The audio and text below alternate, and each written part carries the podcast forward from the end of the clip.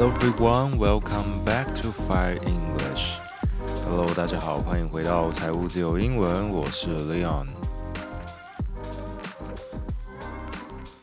今天录音的同时呢，刚好又是台风假了，也可以说是连续两个礼拜都是有台风来袭哦。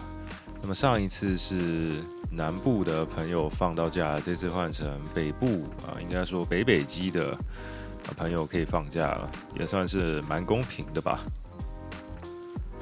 First of all, let's have a look at Taiwan People's Party's controversy. On July 31st, the Taiwan People's Party, aka TPP, decided to remove the controversial slogan Vote White, Vote Right. 民众党的这个争议，想必大家可能或多或少都有看到了。 啊，他们在官网上放了一个。标语一个 slogan 叫 Vote White, Vote Right。乍听之下，这个押韵好像还蛮不错的。确实，如果以单纯 slogan 的角度来说的话，这个押韵是还蛮朗朗上口，而且蛮简洁有力的。But they decided to remove this slogan from its website due to accusations of similarity with an American white supremacist group's language. 这个 “Vote White, Vote Right” 的标语呢，就被人家指控说跟这个美国一些白人至上主义的团体会使用的语言是非常类似的。Supremacist，S-U-P-R-E-M-A-C-I-S-T，指的是优越主义的这个人士哦，就是说你觉得自己的观点或者是种族比较比其他人还要优越哦。So, uh, TPP spokesperson Lin Ziri clarified that the slogan referred to the color white, which is part of the party's branding, and was meant to convey that voting for the power of white was the right choice. She denied any association with white supremacy and explained that Taiwanese people were not familiar with that concept. 民众党的发言人呢是跳出来说，他们这一句 slogan 呢。是指的是白色呢，是他们呃政党的代表的这个白色力量哦。那么“白色力量”这个词啊，在英文里面呢，基本上可以说是不太存在的。我们顶多只能说是，呃，以台湾来讲的话，我们可以说是 non-blue and non-green force or power。就是说，非蓝还有非绿的这个力量哦。那如果你今天用一个 white power 来形容的话，会需要更多的一点解释哦。啊，因为 white power 其实也容易跟 white supremacy 白人优越主义来做联想哦。所以这个其实是一个蛮困难的决定哦，就是说，如果今天民众党要想这个 slogan，他硬要用这个 idea 的话，他要怎么避免这个争议，然后又传达到他想要的意思呢？个人觉得是一个超级大难题哦。Now, of course, the slogan received criticism from netizens and individuals, prompting the party to take it down. A freelance journalist Erin Hale was among the first to point out the con controversy, expressing that he that the wording could make Americans uncomfortable as it resembled language used by white supremacist or Ku Klux Klan groups. 当然呢，在网络上很多的这个网友就批评这个 n e t i z e n, 嘛，netizen，n。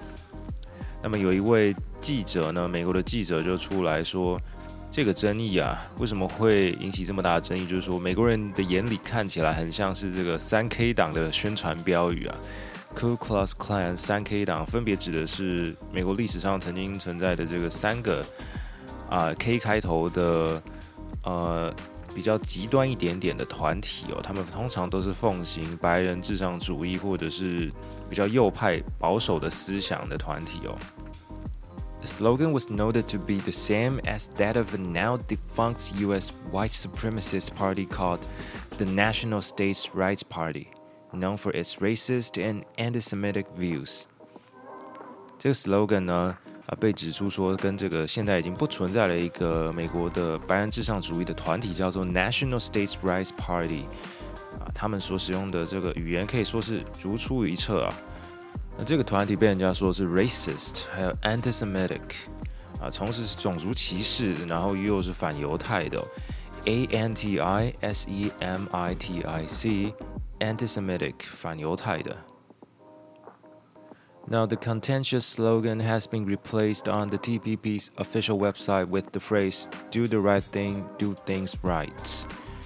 现在这个有争议的 slogan 呢已经被移除下来了啊，只留下原本的 "Do the right thing, do things right." Contentious, C-O-N-T-E-N-T-I-O-U-S, contentious 就跟我们前面讲到的 controversial 是一样的，就是有争议的意思哦。 那么基本上会闹出这种笑话呢，当然还是对于一个国家的文化，或者说对一个语言的文化不够了解哦。那么如果你对一个语言了解的没有那么透彻的话，我是觉得最好不要用这个语言来当你的宣传 slogan 哦，因为常常会闹出一些很奇怪的笑话，就像。在台湾的这个路上也有很多那种奇怪的日文招牌哦，相信大家可能有看过类似的影片，就是日本人说在台湾的那个路上会看到一些奇怪的日文啊、乱翻译啊等等的哦，啊，就是说有时候用这个外国语来当做宣传、当做广告呢，有一种异国的风情，或者有有些人会觉得比较新潮一点点哦，不过我个人是觉得这常常都是弄巧成拙。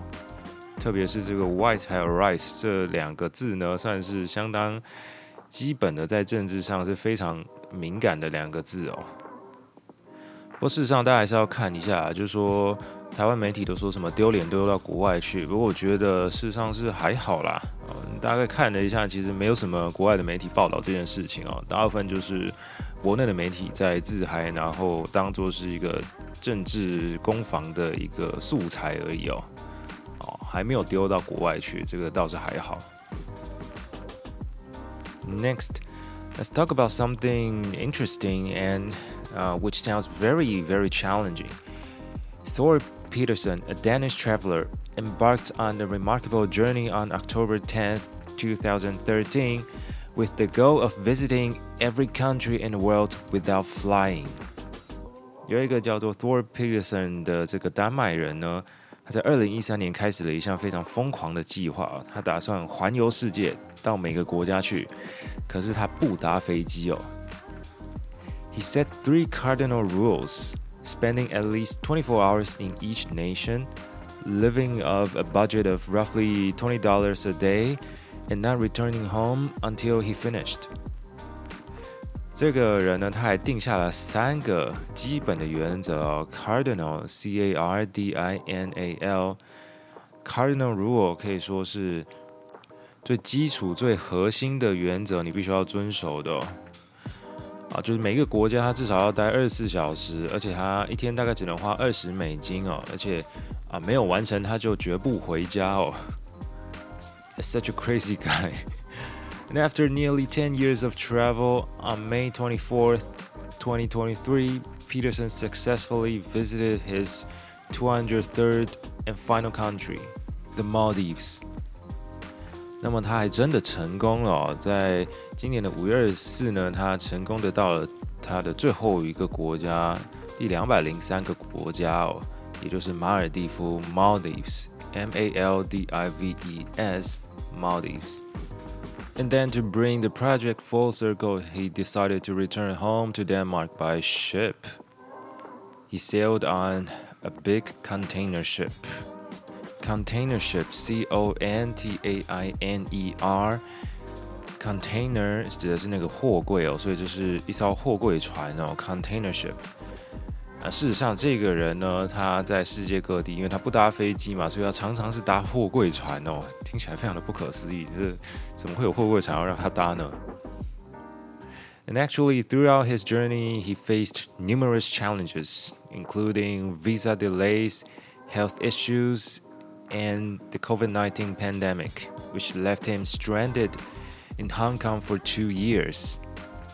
这个是蛮夸张的，就是说这个过程中他刚好遇到了 COVID-19 嘛，那他竟然就在香港滞留了两年哦，他怎么有办法在那边滞留两年呢？这个人真的是很神奇，又可以到处搭货柜船，又可以在香港滞留两年。然后呢，后面他还讲到说，啊，当他遇到这个 visa delays 的时候，遇到签证延期或者是延后的时候，他又有办法透过一些奇奇怪怪的管道，然后又可以进到这个国家之类的。So, uh, Pedersen's journey was not just about the numbers. Uh, actually, he he spent more than three thousand days, and he took more than three hundred container ships more than one hundred trains, more than three hundred buses, taxis, and other um, transportations. His journey is more about a testament to the kindness of people he encountered worldwide and a positive outlook on the world. 当然，他也是要讲的非常正面哦，就说啊，这个什么数据那些都不是重点哦，重点是说呢，他见证了人类的这个善良哦， 他在世界各地遇到的这个好人，testament，t e s t a m e n t。a testament to something，代表是什么什么的见证哦。So he says that now that the journey is over, he plans to spend more time with his wife, start a family, and pursue uh, speaking engagements to to inspire and motivate others. 所以现在呢，已经结束这个旅程呢。他说要 spend more time with his wife. Okay, he has a wife. 他还是有老婆的。那这十年间。不知道是他后来才遇到，还是说他十年间都把老婆丢在丹麦呢？Okay, anyways, let's talk about some countries he visited. Of course, he set off from Denmark and then he visited uh, various countries in Europe and Africa. He even went to Mongolia, Pakistan, and some countries in the uh, Middle East. And then he traveled to the um, Atlantic Ocean to Hong Kong, where he stuck for two years due to COVID 19, and then to Palau, to Australia, New Zealand, and then to Fiji, to Singapore, Malaysia, and Sri Lanka, and eventually to Maldives. 啊它的路线大概就是从欧洲出发，然后到这个非洲啊，然后在非洲之后又跑到了一些呃中东啊、中亚，啊中亚之后又到了香港啊，香港之后又到了这个一些太平洋的岛啊等等的啊，然后又到一些啊东南亚的地方啊。But what about America? The news didn't mention his visits to the American countries. 但完全没有提到说要去美洲的哪些国家。照理来说，他应该是全部都有去了，因为他说他已经每个国家都有去过了。我觉得能完成这项壮举的人，世界上应该找不到几个。Finally, let's talk about Canada's Prime Minister Justin Trudeau and his wife Sophie are separating. 加拿大总理杜鲁多还有他的老婆苏菲呢，前阵子宣布说他们要分居了。但这也不是说什么非常天大的消息哦，比较算是人家的私事嘛。But people are kind of shocked because they used to have very good images together. They uh, often shared their photos on Instagram, on social media, so uh, we didn't see that coming, right? Um, Trudeau said that after many meaningful and difficult conversations with Sophie, they have made the decision to separate. As always, they remain a close family with deep love and respect for each other and for everything they have built and will continue to build. 就是没有把话说死哦，就是说啊，在很多的这个多方困难的决定还有对话之后呢，决定要分居了。啊，不过他们还是会呃持续的，就是 维持这段感情嘛。毕竟他们是其实是有小孩的、大部分的这些名人好像分居之后都会讲差不多这样子的话哦。当然，今天他们只是分居，还没有到 divorce，就是离婚哦。所以这两个字呢，啊，在英文里面也是有差别的。如果他们是夫妻的话，那么 separate 就只是分居而已哦。S E P A R A T E separate。那么当然是 divorce 还是会离婚哦。And the Prime Minister's office even said the pair have signed a legal separation agreement. 这这这对夫妻还有签这个所谓的正式的分居的文件哦，竟然还有这种东西啊 ！they have worked together to ensure that all legal and ethical steps with regards to their decision to separate have been taken and will continue to do do so moving forward. 非常官腔的说呢，他们完成了所有的法律上啊，还有道德上应该要完成的这些程序哦。Now, as you might wonder, this is the Prime Minister's private life and I don't care about you know the Canadian Prime Minister's private life, but I think it's a good example that since you're a president or a prime minister of a country, you need to make things clear to your to your people. 当然，这个礼拜其实是还蛮天下太平的，没有什么特别的新闻哦。我们希望继续世界和平下去。I'm Leon. See you next time.